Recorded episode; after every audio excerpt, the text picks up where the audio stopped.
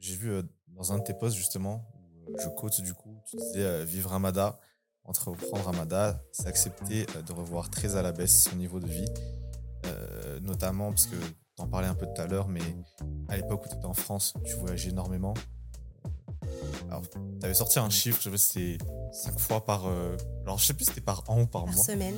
Ah, par. Ah, ok. Prenez l'avion Oh, fois par semaine. Ah, ouais, ouais, ouais. Ah, ouais, c'est assez réel l'affaire. Ouais.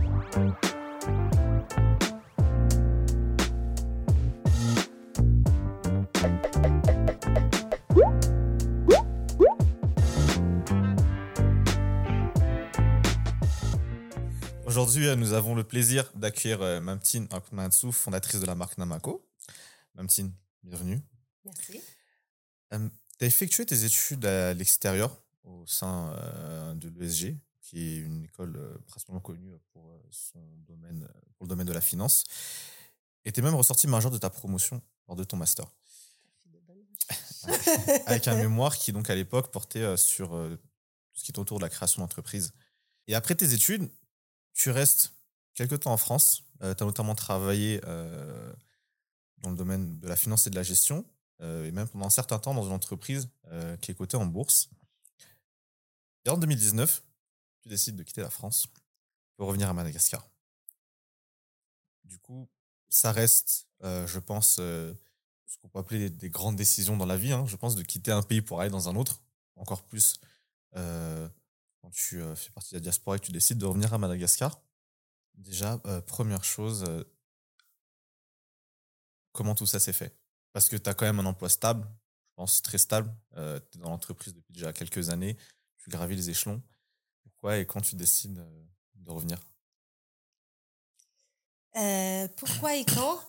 Alors, j'ai vécu en France pendant euh, 15 ans, un peu plus de 15 ans, donc euh, à- enfin, avant de rentrer à Madagascar, euh, quasiment euh, la moitié de ma vie.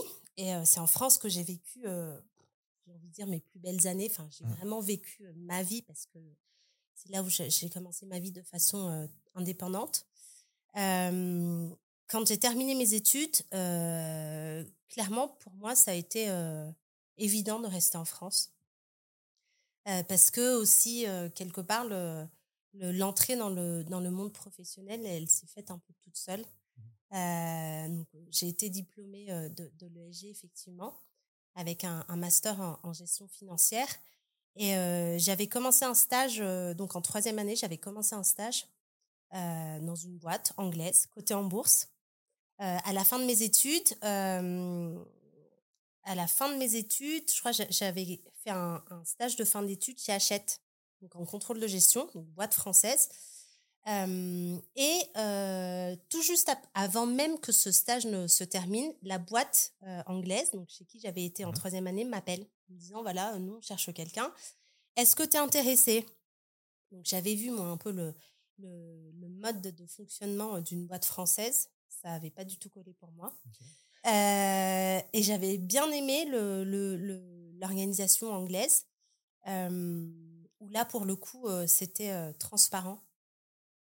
Euh, et puis, peut-être aussi parce que dans les boîtes anglaises, en général, tu es orienté résultat. Euh, et un peu, moi, toute, pendant toute ma, ma vie scolaire, j'ai vachement été orientée résultat, mhm. donc ça collait bien à ma personnalité. Du coup, j'ai j'ai accepté le job. Donc, j'ai commencé euh, à, travailler dans, dans cette boîte anglaise sans forcément me projeter, tu vois, sans me dire, euh, bah, je vais faire cinq ans et puis je verrai. Euh, mais plus, euh, je vais y aller et puis euh, je verrai bien. Je n'ai pas du tout défini de plan à l'avance, en fait, en me disant, bah non, je vais rester en France jusqu'à mes 30 ans. Quoi. Non, c'est je vais, je vais vivre ma vie. Donc, comme tu dis, moi, j'ai gravi les échelons et, et vraiment, j'ai j'ai eu, j'ai- eu un parcours, j'ai presque envie de dire exceptionnel Mhm. dans, dans cette boîte anglaise parce que j'ai commencé comme stagiaire euh, et j'ai- j'ai fini en fait DAF France pour ensuite devenir euh, euh, contrôleur financier Europe juste avant de, de rentrer à MADA. Maintenant, ce qui est drôle dans la vie, c'est que, c'est que la vie, elle te rattrape. C'est-à-dire qu'en fait, j'ai eu une super carrière, mais à un moment, euh, je me suis interrogée sur ce que je voulais vraiment construire dans la vie. Donc, j'avais une très belle carrière, j'avais une situation stable, je, pouvais un peu m'offrir tout ce que je voulais, mais quelque part, ça suffisait pas. Euh, parce que j'étais dans une boîte où on était orienté résultat. Euh, et tous les ans, on devait faire 20% de, de, résultats en plus. 20, ah de résultats en plus. Quand tu es à la tête de la direction financière, c'est beaucoup, beaucoup de pression parce qu'en fait, dans une boîte anglaise, c'est la direction financière qui dirige la boîte. C'est pas le directeur général. Nous, en gros, on va, on, on, va dessiner un budget euh, qu'on adresse au, directeur général euh, pour que lui ensuite établisse un plan pour atteindre du coup les résultats qu'on lui demande. Ok, d'accord. Donc on est vraiment dans un, dans un, un, process inverse.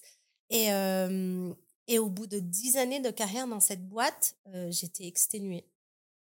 Exténuée en fait de constamment courir après l'argent parce que se dire que pour faire 20% de résultats, euh, ça veut dire qu'il faut que tu compresses tes coûts. Compresser tes coûts, ça veut dire qu'il faut que tu augmentes la productivité de tes salariés. et en gros, c'est beaucoup de pression pour tes équipes, euh, mais aussi beaucoup de pression de façon générale, en fait, dans, dans l'atmosphère euh, dans laquelle tu, tu évolues, parce mmh que, parce que tu oublies l'humain, en fait. Mmh Donc, c'était super parce que ça a été très, très formateur.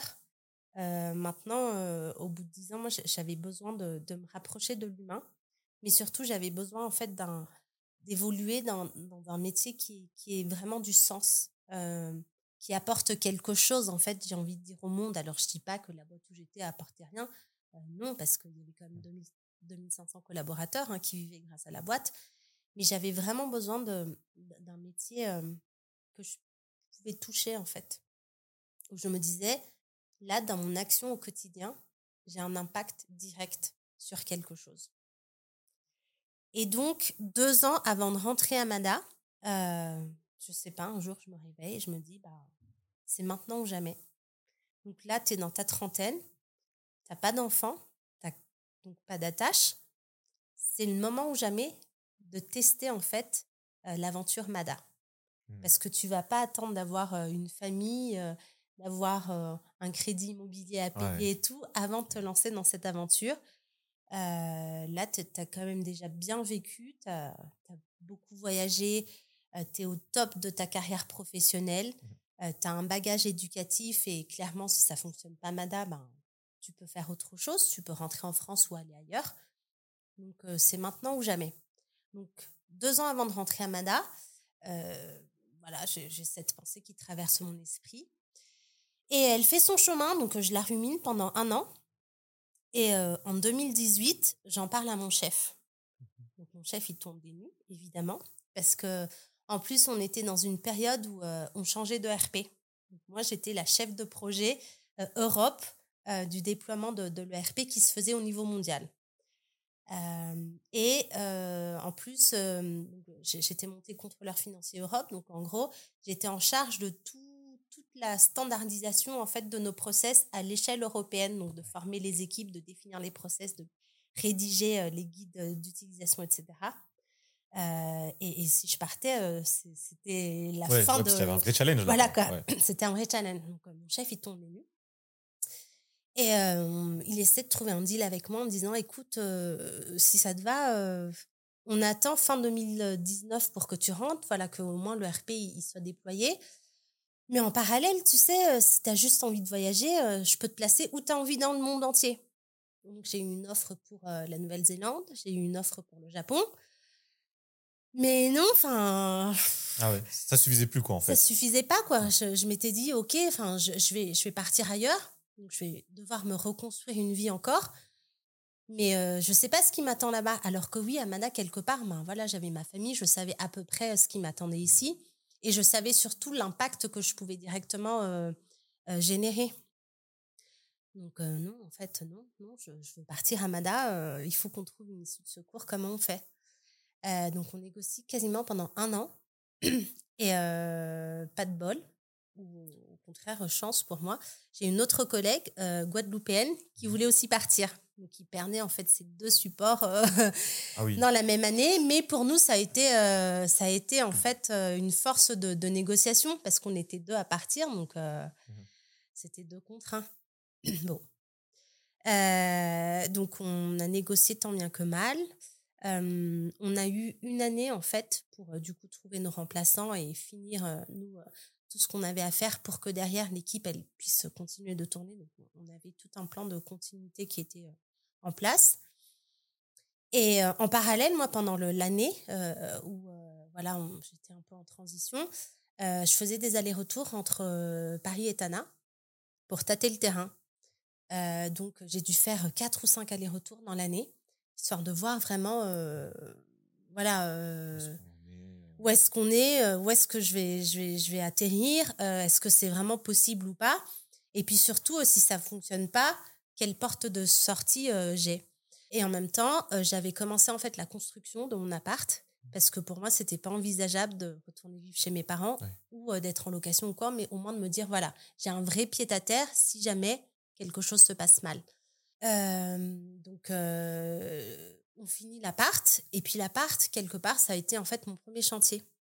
Donc ça a été le premier projet de conception, aménagement, ameublement. Mmh Et ça m'a permis de mettre un, pied du coup dans l'écosystème euh, malgache, de voir voilà comment est-ce qu'on travaille avec les ouvriers, euh, les points sur lesquels on doit être vigilant, euh, le coût que ça représente aussi d'aménager donc telle surface, euh, où trouver les ressources, les matières premières, etc. Et donc, bah, le projet s'est plutôt bien passé. L'appart euh, est là, je l'ai aménagé, etc. Et donc, à la signature de, ma rupture conventionnelle, euh, deux semaines plus tard, je plie bagage et je rentre à Mada. Wow, c'est sacré. Est-ce qu'à un moment, tu as eu des. Quand tu faisais tes voyages, tes allers-retours, malgré le fait que tu étais en train de construire, est-ce qu'à un moment, tu as quand même eu des doutes et tu t'es dit finalement, euh, peut-être que je, je, sais pas, je me précipite un peu trop, finalement, c'est pas fait pour moi Ou est-ce qu'au final, vu que tu étais fixé euh, depuis déjà un certain moment, que tu allais rentrer, ben, tu es resté sur ce cap et peu importe euh, ce qui va. Je suis restée sur ce cap. Je suis restée sur ce cap. Alors, j'avoue, ça a été facile pour moi parce qu'encore une fois, je m'étais dit, si ça fonctionne pas, mmh. je peux rentrer vivre en France. J'ai eu un boss hyper compréhensif et hyper mmh encourageant qui m'a dit, bah, si tu as envie de revenir, les portes te sont ouvertes, mmh on te prend, tu vois. Donc, euh, doute ou pas, euh, je me suis dit, euh, je fonce, je me donne deux ans et on verra bien. Parce qu'on en parlait avec une des invités qu'on a eu récemment et elle disait que rentrer à Mada, c'était pas pour tout le monde. Est-ce que toi, tu es de cet avis-là ou est-ce que tu as une opinion peut-être différente sur la question? C'est difficile à dire.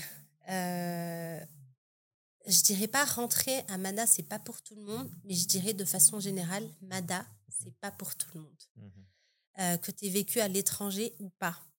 Maintenant, c'est sûr, quand tu as vécu longtemps à l'étranger, donc euh, pour ma part, 15 ans, la culturation est beaucoup plus difficile. pour te dire, j'ai mis deux ans avant de me sentir un peu bien. Mmh. Alors aujourd'hui, est-ce que je suis heureuse d'être à Mada? Dans sa globalité? Oui et non. Parce qu'en fait, Madagascar, c'est vraiment un pays à part en fait. si tu veux, moi quand j'étais en France, j'avais cette liberté folle en fait de un truc tout bête par exemple mais je pouvais marcher dans la rue en mini jupe mmh. et ça c'est un des trucs qui m'a choqué ici et qui continue de me choquer ici c'est que tu peux pas t'habiller librement mmh. dans la rue quand j'étais en France je marchais je, je, évidemment, tu n'as pas de voiture, encore moins à Paris. Donc, je marchais, je prenais les transports en commun et c'est tellement libre à Madagascar, je suis en voiture. Et, je me souviens, pendant ces allers-retours que je faisais entre, entre Paris et, Tana, je voulais marcher absolument. Et moi, comme je suis un peu je m'en foutiste, j'étais en tongs, short, t-shirt, je voulais marcher dans cette tenue. Et ma mère, elle me disait, mais t'es folle. Alors déjà, pourquoi tu t'habilles comme ça? Ben, en fait, je m'habille comme je veux. je comprends pas. Il me dit, mais non, tu sors pas de la maison habillée comme ça, il faut bien t'habiller et tout. Je dis, mais je m'habille bien pour qui, en fait? Enfin, non, mmh. je, m'habille pour moi d'abord. Ensuite, elle me dit, mais tu vas pas marcher dans la rue? Pourquoi? Enfin, c'est quoi le problème? Et avec le temps, ok, j'ai compris. Bon, mmh. donc, Mada, c'est vraiment un pays hyper contradictoire, en fait, pour moi. Tu vois, c'est on rêve de tellement de liberté, on rêve de tellement de d'ouverture, mais on vit encore beaucoup en fait dans dans nos croyances, dans nos traditions, dans dans le paraître. Et, et c'est ça qui est difficile en fait pour toute personne qui a vécu à l'étranger et ou euh, qui a un, mode de pensée trop ouvert. Justement, Finter, tu disais que Amada, voilà, tu es heureuse et parfois tu l'es peut-être un peu moins. Euh, j'ai vu euh, dans un de tes posts justement, où euh, je coach du coup, tu disais vivre Amada, entreprendre Amada, c'est accepter de revoir très à la baisse son niveau de vie, notamment parce que tu en parlais un peu tout à l'heure, mais à l'époque où tu étais en France, tu voyageais énormément. alors, tu avais sorti un chiffre, je sais pas si c'était cinq fois par. alors, je sais plus si c'était par an ou par, par mois. semaine. Ah, par, ah, ok. Prenez l'avion cinq fois par semaine. Ah, ouais, ouais, ouais, Ah, ouais, c'est assez réel l'affaire. euh, Est-ce que toi, aujourd'hui, euh, bah, j'imagine que quand tu as écrit euh, ces, mots-là sur euh, ton poste, c'est que, d'une certaine manière, ça te pesait quand même un peu. Tu envisages de trouver un moyen peut-être d'aller à l'étranger, en tout cas, peut-être pas forcément en France, mais dans un autre pays, pour justement. parce qu'aujourd'hui, tu as une famille avec ta famille, peut-être vous puissiez profiter de, cette euh, liberté-là que peut-être ici on n'a pas. Parce que c'est vrai qu'ici c'est beaucoup plus compliqué. Par exemple, quand par exemple tu es en France, que tu veux aller, j'ai n'importe quoi, au Portugal, bon, déjà tu peux trouver une compagnie low cost. Éventuellement, tu vas peut-être claquer, je sais n'importe quoi, peut-être 60, 80 euros pour un billet d'avion, par exemple. Pour quelqu'un qui a un revenu confortable, ça va. Ça va. Alors que ici, à Bon, déjà, euh, si tu veux voyager sur le territoire national en avion, avec, ouais, voilà, avec 80 euros, déjà, tu es sûr que tu prends pas l'avion, tu vois. Donc, euh, toi, là-dessus, est-ce que c'est c'est quelque chose que tu as envie de, de revivre, peut-être, mais maintenant avec ta famille euh? Non. Non? Non, parce que comme je te disais tout à l'heure, j'ai quitté mon job parce que j'avais besoin d'un métier plus humain, d'un métier plus concret. Et en quittant mon job, euh, j'ai accepté aussi du coup de, revoir en fait euh, mes revenus à la baisse. Maintenant, certes, financièrement, euh, je gagne pas euh, autant que ce que je gagnais à l'étranger et clairement, je gagne même pas 10% de ce que j'ai gagné là-bas, pour te dire. Euh, mais je gagne beaucoup en fait en, je gagne beaucoup en, humanisme, je gagne beaucoup en, en apprentissage. Et ce que je gagne aujourd'hui, euh, il n'est pas valorisable financièrement. Alors mmh évidemment, j'aimerais pouvoir euh, aller au resto tous les jours et voyager euh, tous les mois à l'étranger. C'est sûr, c'est le rêve. Maintenant, j'ai aussi cette responsabilité familiale, qui est ma fille en l'occurrence. Et, et avec mon mari, on est très en ligne là-dessus, c'est que on est d'accord de dire qu'en fait, le patrimoine, l'héritage que tu peux laisser à tes enfants et qu'elle gardera toute sa vie, ce sont les valeurs et l'éducation. Et tant qu'elle sera armée de ces deux éléments, pour nous, on aura déjà accompli mais quelque chose de, grandiose. Bien sûr, euh, je ne travaille pas euh, gratuitement, ou, etc. Évidemment, euh, on, on, voudrait aussi laisser un patrimoine matériel à notre enfant. Maintenant, le but pour nous, c'est pas c'est pas de l'obliger à, faire euh, ce qu'on fait aujourd'hui et encore moins de, lui démontrer que bah, si t'as pas d'argent, t'es rien. Non, on, veut surtout en fait nous la pousser euh, pour qu'elle construise sa vie comme elle a envie et que qu'elle puisse en fait rêver, rêver à, ce qu'elle veut.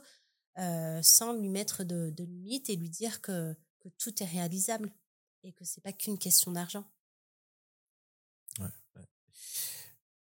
C'est que j'ai vu d'ailleurs récemment que tu, tu participais à, un atelier sur le thème de être mère et, briser des, des injonctions. Est-ce que tu peux un peu plus en parler? Parce que j'ai vu que tu postais pas mal dessus. Évidemment, l'éducation et l'épanouissement de ta fille, c'est quelque chose qui te tient vraiment beaucoup à cœur. Pendant ces, séances que vous avez, vous, vous parlez de, de quoi? Alors, on parle de la maternité de façon générale, mais surtout en fait de la façon dont on peut vivre euh, la maternité à Madagascar comme on le voudrait. Euh, alors un jour, peut-être, quand tu voudras avoir des enfants ou pas, c'est pas une mmh obligation. Euh, mais si tu vis cette aventure, peut-être que tu seras confronté à, voilà des croyances, des, injonctions venant de la société.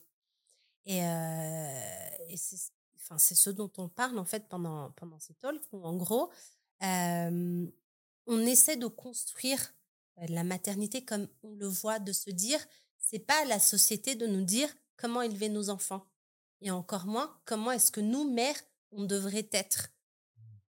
mais c'est à nous, en fait, de définir la façon dont on veut élever nos enfants pousser, en fait, dans la construction autonome de, leur vie. Donc, des injonctions dont, dont, on parlait, par exemple, c'était quand tu es, es mère, enfin quand tu es nouvelle maman, donc premier enfant, même second, troisième, enfin qu'importe, que, ton enfant, ton bébé, il vient de naître et mmh tout, c'est hyper difficile parce qu'il se réveille tout le temps. parce que toi, tu es fatigué, tu as la baisse d'hormones, tu peux avoir la dépression postpartum, etc. Et que moi, je leur racontais, bah, moi, ouais, j'ai, ça a été, les trois premiers mois, ça a été très, très dur parce que non seulement bah, je découvrais tout juste ce que c'était d'élever un enfant, mais en plus, je, avec mon mari, on découvrait ce que c'était que d'être parent. Mmh et en plus, nous, on a continué à travailler parce qu'on est tous les deux entrepreneurs. et donc, pendant cette période, j'ai pu me plaindre auprès de ma famille. La réponse que j'ai eue, c'était bah, Nous, on a réussi, pourquoi tu n'y arriverais pas? Et c'est pas forcément en fait la réponse que tu as envie d'entendre. C'est pas très encourageant non plus. C'est pas encourageant. et pourtant, c'est comme ça que ça fonctionne pour beaucoup de mères ici c'est souvent nos, mères, nos grands-mères, elles vont en fait transposer leur situation sur la nôtre, qui est de dire, bah nous, on a eu 16 enfants, pourquoi est-ce que toi, avec ton enfant unique, tu te plains? Et là-dessus, moi, j'ai envie de dire, c'est plus du tout en fait la même situation, c'est plus le même contexte. alors, je dis pas que nos mères ou nos grand-mères sont malveillantes, et je pense qu'elles n'ont pas eu en fait la liberté de penser la, la maternité ou même leur rôle de femme à cette époque-là. Nos mères, nos grands-mères, enfin surtout nos grands-mères, elles étaient femmes au foyer. Euh, leur rôle, c'était de s'occuper de la maison, d'élever les enfants. Aujourd'hui, quand tu es femme, euh, tu pas juste femme au foyer, tu es femme à part entière. Donc, tu es, un individu à part entière. Tu as ton boulot, tu as ta famille, tu as tes rêves aussi, euh, tu as tes amis, tu as tes propres besoins. Euh, donc, cette réponse-là du vitafonio, elle, elle s'adresse plus du tout à notre génération aujourd'hui. Et c'est ce qu'on veut briser. Euh, et, la façon dont nos mères, nos grands-mères nous ont éduqués, peut-être qu'elle est plus du tout appropriée au monde actuel. Tu vois, euh, mmh. Encore il n'y a pas longtemps, nous, on a eu des bah, quand ta fille, elle fait une bêtise, il faut la frapper. Mmh. Bon, chacun a son positionnement là-dessus. Non, c'est pas forcément le mien parce que moi j'ai tendance à dire, mais en fait, si quelqu'un fait une bêtise, c'est qu'il y a eu une cause, il y a eu un élément déclencheur. Alors la bêtise, c'est pas parce que tu as envie de faire une bêtise, mmh. c'est d'abord parce que tu sais pas faire, peut-être parce que tu as envie d'exprimer quelque chose, mais tu n'y arrives pas. Donc il faut comprendre en fait la cause de tout ça. Et, c'est toutes ces choses qu'on a envie en fait de déconstruire. et, donc on est un groupe de mamans comme ça, on discute ensemble, mais aussi pour quelque part s'encourager, pour nous soutenir, de, nous dire bah le changement est possible, même si la société, elle est rigide. Mmh non, c'est vrai que je pense que c'est hyper important. C'est quelque chose dont je parlais justement avec quelques invités. Alors, peut-être pas dans, dans, le cadre du fait d'être aujourd'hui, d'être femmes aujourd'hui. Mais c'est vrai que le conflit intergénérationnel est quand même assez fort aujourd'hui. Je pense qu'il y a une vraie rupture qui se fait. c'est comme l'époque où on disait non, mais écoute, t'es trop jeune pour entreprendre, par exemple. Tu vois, peut-être il y a une époque où on pensait que c'était que pour les grands, enfin les adultes, donc on va peut-être dire 45 et plus, alors qu'aujourd'hui, on voit très bien, il y a, il y a des, des, succès magnifiques qui le montrent. C'est tout à fait possible. En fait, en gros, c'est vrai que c'est alors aujourd'hui, on peut dire des false beliefs en fait qu'on avait et qui aujourd'hui, ça, il faut peut-être essayer de de, s'en détacher. Mais je pense que ce qui est bien justement que ce que ce que vous faites, c'est que voilà, là vous êtes en groupe parce que je pense que quand tu es tout seul, bah, c'est sûr que c'est un petit peu difficile parce que du coup, bah, se parler à soi-même, je dis pas que c'est mal, euh, mais c'est sûr que c'est toujours mieux euh, parce qu'on est des, êtres sociaux quand on se sent euh, compris et soutenu par d'autres personnes qui, vivent et qui comprennent la situation dans laquelle tu es en fait. Donc vraiment, je, je, trouve que c'est une super démarche. J'encourage vraiment d'ailleurs à aller suivre ce qui se fait justement, toi qui m'as les autres initiatives qui existent pour toutes celles qui, qui sont dans cette aventure aujourd'hui. alors, Namako, si je dis pas de bêtises, c'est ta deuxième aventure entrepreneuriale parce que tu avais créé un site internet qui s'appelait Dog Finance en, en, 2009, qui est un site de recrutement et réseau professionnel du métier de la finance, normal, vu que c'est ce que tu avais étudié. vu que c'était ta première aventure, euh, je veux d'abord qu'on en parle un petit peu, peut-être euh, que tu nous racontes euh, comment ça s'est fait. Et d'autant qu'aujourd'hui, c'est un site qui est toujours actif, mais sur ton profil LinkedIn, on voit que bon, il n'y a plus la mention jusqu'à aujourd'hui, quoi, tu vois, ou jusqu'à ce jour. Donc, vraiment, tu peux un peu nous en, parler, genre comment vous l'avez créé, avec qui, comment tu as quitté au final la boîte? Donc en deuxième année d'études, je rejoins en fait l'association de finance de mon école. Et, très vite, je deviens vice-présidente de l'association. l'association de finance avait pour, pour objectif en fait de d'organiser des rencontres entre recruteurs et, étudiants, pour en, gros que, les étudiants de l'école trouvent un stage ou leur premier job, etc. Mais aussi d'enseigner la finance de façon un peu plus ludique mmh aux étudiants. et puis on boursicotait un peu aussi. Ah, ouais. Intéressant. oui. et donc, on avait, je sais plus, je crois que c'était 50 euros en fait de, cotisation par an par, par étudiant. Donc ça dépendait du, nombre de membres qu'on avait. Et grosso modo, on devait avoir un budget de 5000 euros par an. À 5000 euros, on ne faisait pas grand-chose. du coup, entre bureaux de, de l'association, on s'est dit, bah, on va lever des fonds. Voilà, on va trouver des fonds à l'extérieur pour organiser plus d'événements parce que parce qu'on ah oui parce qu'il y avait une espèce de concours entre les associations parce qu'on a envie d'être les meilleurs. On était toujours à fond dans le. Ah faut qu'on soit les meilleurs, ouais. et on a réussi à lever 50 000 euros. Donc en troisième année, on a levé 50 000 euros et on a organisé des événements. On a même édité des livres. on a organisé des concours de boursicotage et on a organisé un voyage d'études à Londres pour visiter la, la bourse. Ah euh, donc, euh, ouais, on a été élu euh, super assaut de l'année. C'était génial. Et pour nous, ça suffisait pas. ouais. En finance, ils veulent toujours plus. Hein.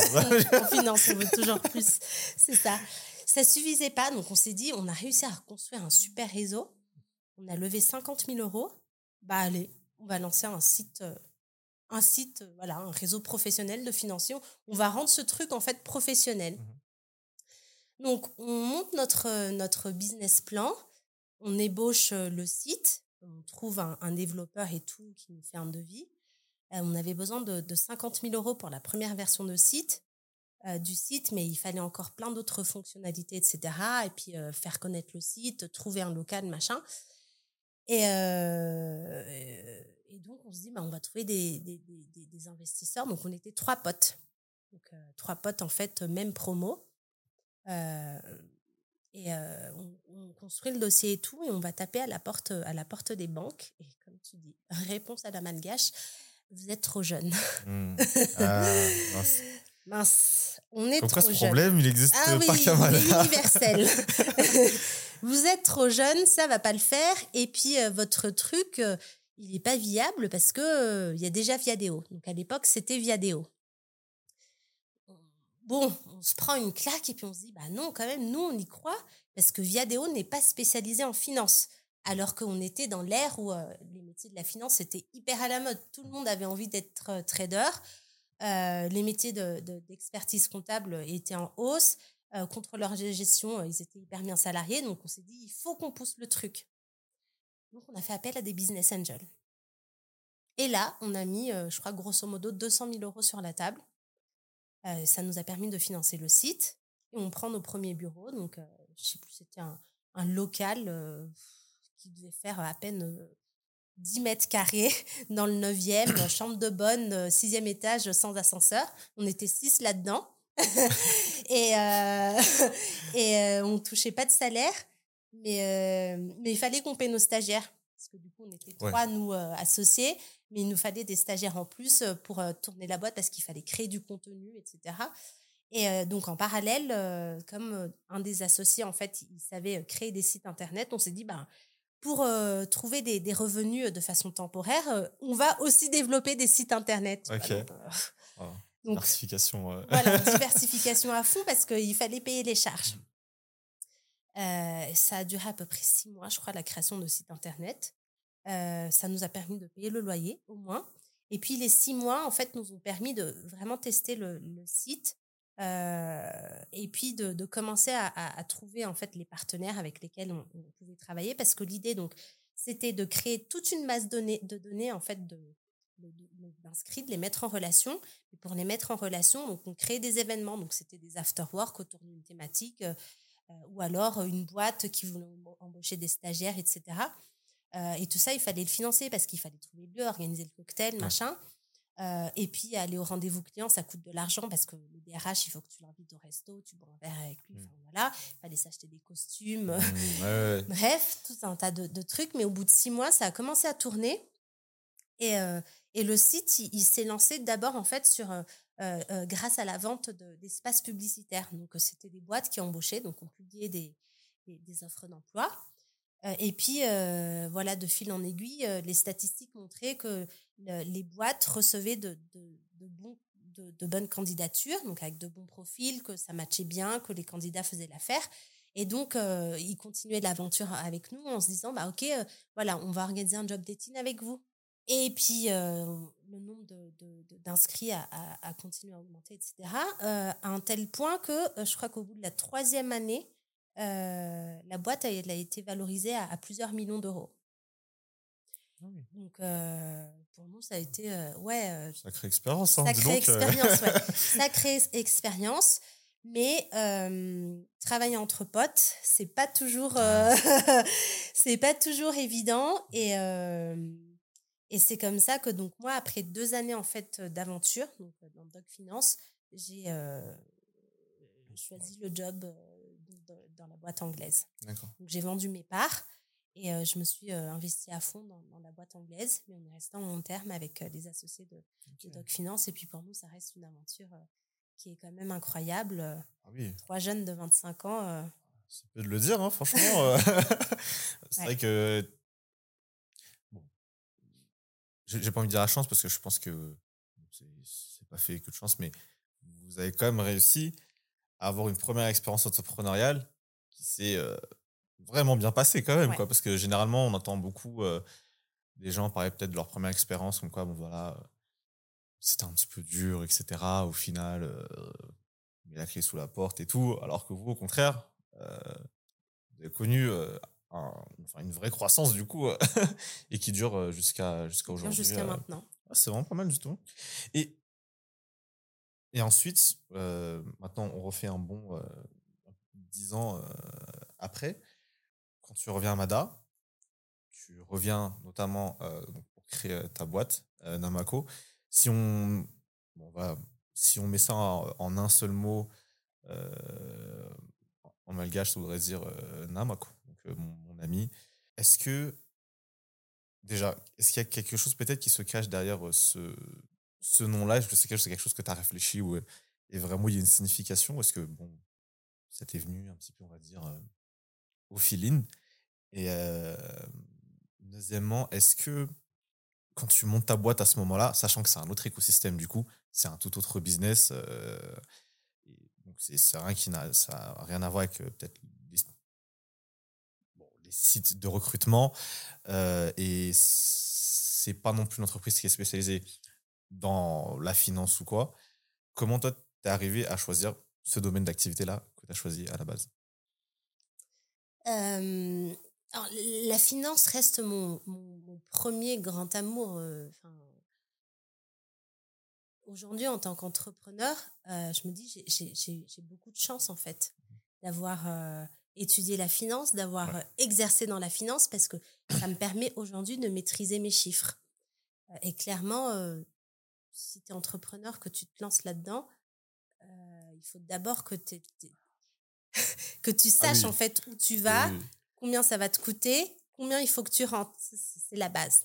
clairement, là-dessus, ouais, j'ai beaucoup de chance. alors, quand tu rentrais à Madagascar, beaucoup, beaucoup, beaucoup, beaucoup m'ont demandé, mais pourquoi est-ce que tu ne te trouves pas un job en local, en finance? Et je m'étais dit, attends, si je suis partie, c'est pas pour revenir là-dedans. Et surtout, j'ai vu comment ça fonctionne à l'étranger dans une boîte anglaise. Je sais qu'à Madagascar, majoritairement, on a des boîtes françaises. Donc, moi, évoluer dans une boîte française en tant que DAF, je me suis dit, j'ai peur que ça ne matche pas. Parce que, euh, clairement, moi, dans, au boulot, je suis orientée résultat. Et, euh, et c'est peut-être horrible à dire, mais tu, me demandais management de confiance ou euh, police. Mmh moi, c'est à fond management de confiance parce que je suis focus résultat. Et, euh, et je sais que à Madagascar, voilà. Donc, c'était pas envisageable pour moi, à moins de bosser pour une boîte anglaise. Maintenant, j'ai été approchée par une grosse boîte locale à Madagascar. Mais dans la première semaine où j'ai atterri à Madagascar, j'ai ah été approchée. Et j'ai eu beaucoup, beaucoup de mal, c'est vrai, Mmh. à, dire non.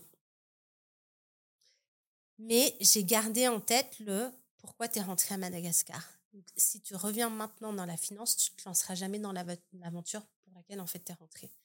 Donc ça, c'était la première chose, c'était non. La finance, on va mettre de côté. Toujours est-il que pendant la première année, grosso modo, où je suis à Mada, je suis approchée par une grosse boîte anglaise, je suis approchée par un cabinet d'audit, je suis approchée par des boîtes à la réunion. Donc, euh, donc ouais, ça. Il y a des opportunités. Il y a des opportunités, mais il a fallu vraiment rester focus en fait sur le pourquoi est-ce que tu es rentré à Mada. Euh, j'ai eu un an, voire deux ans même pour réfléchir à, ce projet, à Namako. Et, et, dans l'idée, en fait, c'est je me lance à Mada, mais il faut que je me lance avec quelqu'un parce que je connais pas l'écosystème parce que, parce que ça faisait trop longtemps que j'avais pas vécu à Mada. Et donc, je me suis lancée au début avec ma sœur. Donc, Namako, en fait, c'est N-A pour Nati, M-A pour Mantine, et K-C-O parce que ma sœur, elle avait déjà une marque de vêtements qui s'appelait KCO. Et donc, on a, on a regroupé les, les, les trois sigles, enfin, ce que tu veux, pour avoir Namako. Et puis Namako, parce que oui, en malgache, tu dis Namako. Mmh. Et, c'était vraiment tout l'esprit en fait de, Namako. C'est on veut créer des vêtements euh, pour accompagner les femmes en fait ben, dans, dans, les montagnes russes de sa vie quotidienne. On veut être là pour elles. On veut des vêtements confortables, des vêtements qui respectent sa peau, des vêtements qui la mettent en valeur, etc. Et pareil pour les meubles. On veut fabriquer des meubles qui soient fonctionnels, optimum et design pour l'usage quotidien, mais qui soient respectueux de votre bien-être parce que écologique et donc non nocif pour la santé, mais aussi respectueux de l'environnement général. Tu parlais justement du fait que tu voulais créer des habits qui respectaient la peau, justement. Parce que toi-même, justement, tu as, la peau sensible. À, la base, c'est ce que j'ai cru comprendre. Et en fait, ça vient quand même aussi d'un besoin personnel parce que tu faisais le tour peut-être et tu t'es rendu compte qu'il n'y avait pas grand-chose adapté pour toi, en fait. Et que tu t'es probablement dit, bah, je suis peut-être pas la seule, en fait, si ça se trouve. et donc, c'est là où tu as vu une opportunité, j'imagine, intéressante. Aujourd'hui, on, en parlait un petit peu tout à l'heure avant qu'on ce podcast. Il y a eu une période où. alors, je peut-être que c'est pas une période de doute, mais on va dire que c'est une période où il y a beaucoup de, de réflexion, beaucoup de choses qui passent dans l'esprit d'un entrepreneur. C'est parce que tu as un peu, on va dire, restructuré tes activités, ou tout du moins les process qui y en interne. Est-ce que tu peux nous parler un petit peu de, de cette période-là Qu'est-ce qui t'a amené déjà à apporter ces changements et où, est-ce que ça t'a mené aujourd'hui alors, donc, Namako, officieusement, Namako s'est créé en début 2020 je suis rentrée en juillet 2019. Ah, j'ai fait mes premiers achats en, septembre 2019, mais on a vraiment lancé l'activité donc officieusement euh, janvier euh, début, enfin janvier 2020. et en 2021, on connaît une, j'ai pas envie de dire une explosion, mais en tout cas, on, reçoit plus de commandes que, ce qu'on avait prévu. Donc, en, en, 2021, euh, on rembourse en fait la totalité de, notre investissement initial euh, et on fait 36% euh, de résultats nets. Donc super. Ah en tant que financière, je me dis c'est super. En fait, moi j'avais prévu trois ans pour, pour tout rembourser. en, fait, non, en grosso modo, en, un an et demi, on a tout remboursé, c'est super. Sauf que, comme ce que je te disais justement avant le, podcast, c'est qu'on ne s'attendait pas à ça. Donc, en fait, on, on a connu une croissance trop importante, trop rapidement, et on n'avait pas la structure adéquate pour absorber donc, le, volume. Ce qui fait que en 2022, euh, on n'est plus en mesure en fait de produire euh, selon nos, propres exigences. Donc, euh, on, va avoir des retours qui sont beaucoup plus importants, vraiment de façon hyper transparente, j'en parle. On va avoir des, des, retours sur nos meubles important. Et on s'interroge, on se demande, mais comment c'est possible alors qu'en 2021, tout se passait super bien euh, On remplissait nos carnets de commandes et là, euh, d'un coup, euh, voilà, quand on va faire un lit, il y a un truc qui va pas sur le lit. Mmh. Et on commence à creuser, donc on se dit, bah, c'est peut-être par rapport à nos process en fait, ou par rapport au contrôle qualité, où il y a un problème de formation, on cherche. Donc, on décide en fait en juin 2022 de fermer la boîte pendant trois mois. Pendant trois mois, on ne prend plus du tout de commandes.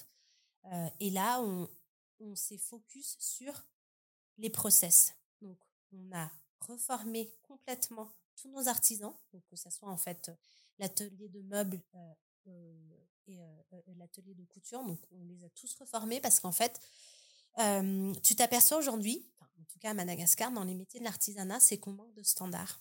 Et c'est probablement la raison pour laquelle, quand tu es à l'étranger, que tu vas acheter du Vita Malagas, tu te dis c'est de mauvaise qualité. Parce qu'on n'a pas de standard. Donc, en l'occurrence, nos couturières, par exemple, quand on les avait embauchées au début, quand on lui dit, ben voilà, dessine un patron euh, d'une chemise en taille S, bah, son taille S à elle, euh, mmh. c'est un autre taille S, quoi. donc, euh, donc, on a tout remis à plat, on a redéfini tous nos standards. Donc, on s'est dit, voilà, nous, Namako, on va prendre euh, les standards européens pour les tailles. côté meuble, bah, quand on va fabriquer une table, par exemple, bah, il faut qu'on se dise que pour découper un angle droit, bah, on doit utiliser une équerre. Alors que le musée classique, lui, il va te faire ça en diagonale. Mmh Ce qui fait qu'en fait, le truc, il va être un peu bancal. On a revu tout ça. On a vachement processé. Donc, en gros, par exemple, aujourd'hui, à l'atelier de couture, je vais dessiner un vêtement.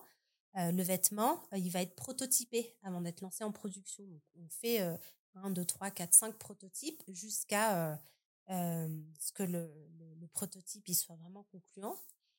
une fois que le prototype est validé, on va rédiger une fiche technique. La fiche technique est définie bah, pour ce vêtement, il faut tant de mètres de tissu, il faut découper de mmh cette façon, donc à l'horizontale ou à la verticale, mmh il faut tant de mètres de fil, il faut tant d'accessoires.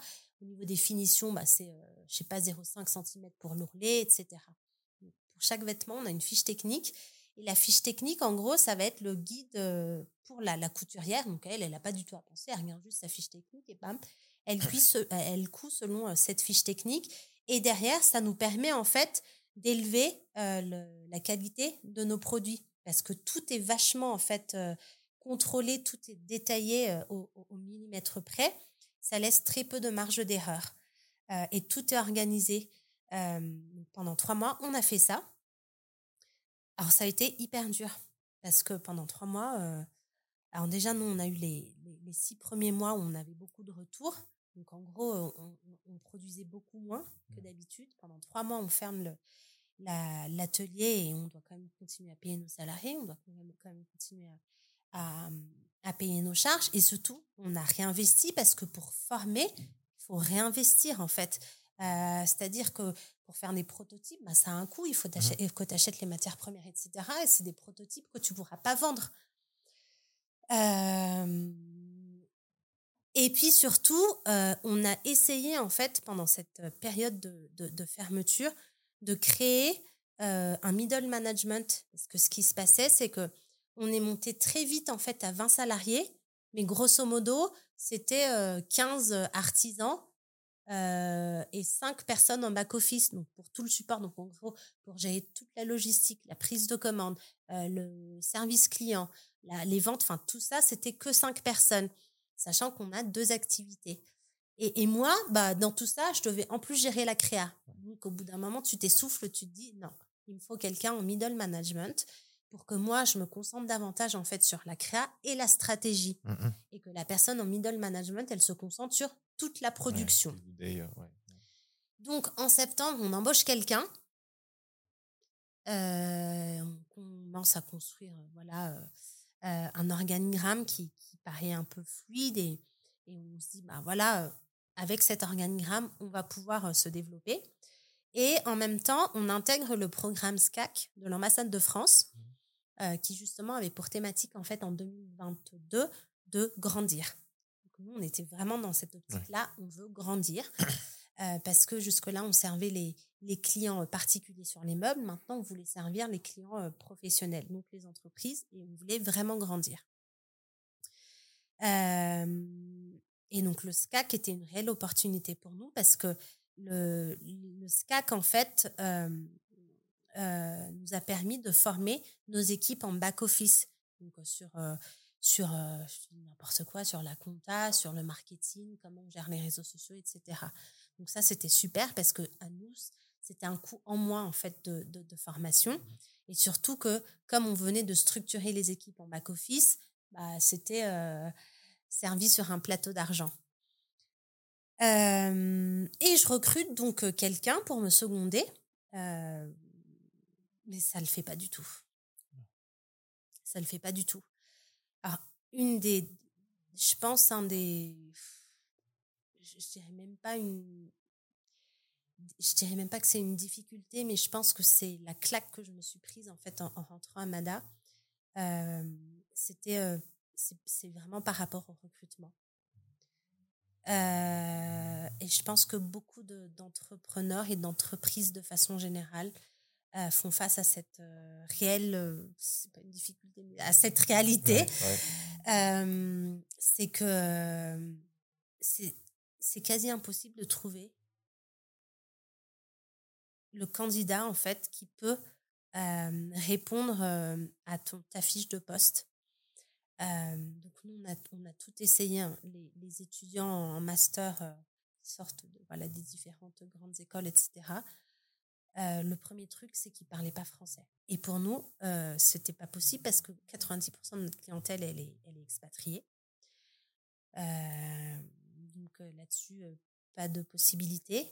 et la seconde chose, c'est qu'en fait, les diplômés sont très peu expérimentés ou alors les boîtes dans lesquelles elles ont évolué ne sont pas processées. Sauf que nous, on était dans l'étape où, enfin, je dis à l'étape où, parce que moi, j'étais à fond dans les standards toute ma vie. donc, euh, donc, moi, euh, il fallait que ça soit comme ça, sinon, on ne pouvait pas grandir, quoi. pour moi, clairement, euh, évoluer dans l'artisanat à Madagascar, si tu standardisais pas, c'était pas possible. Enfin, c'était tout le temps du mouramour à du vitagas et tout. Et on, voulait vraiment, on veut vraiment élever en fait l'exigence euh, qualitative. Donc, euh, donc on s'est pris des claques, mais sur le recrutement, franchement, c'est.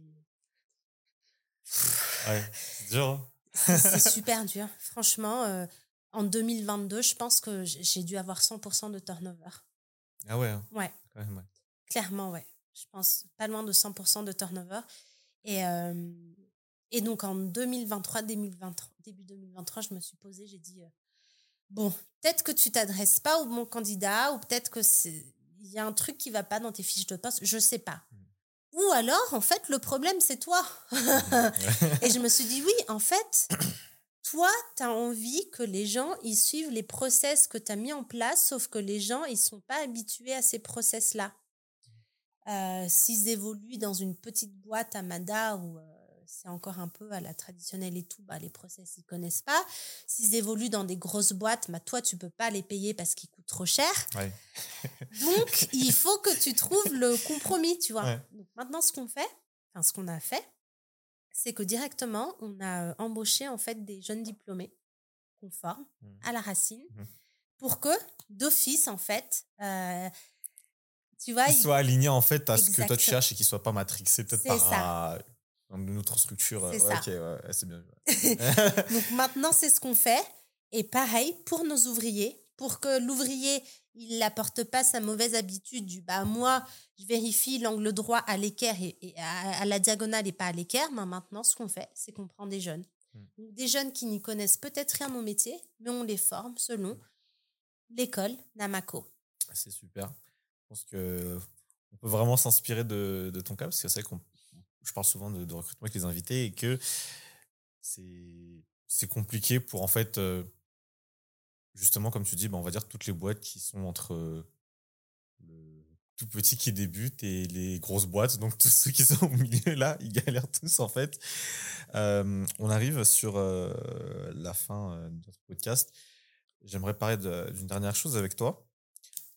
Tu as notamment récemment participé au, Startup Weekend. en arrive.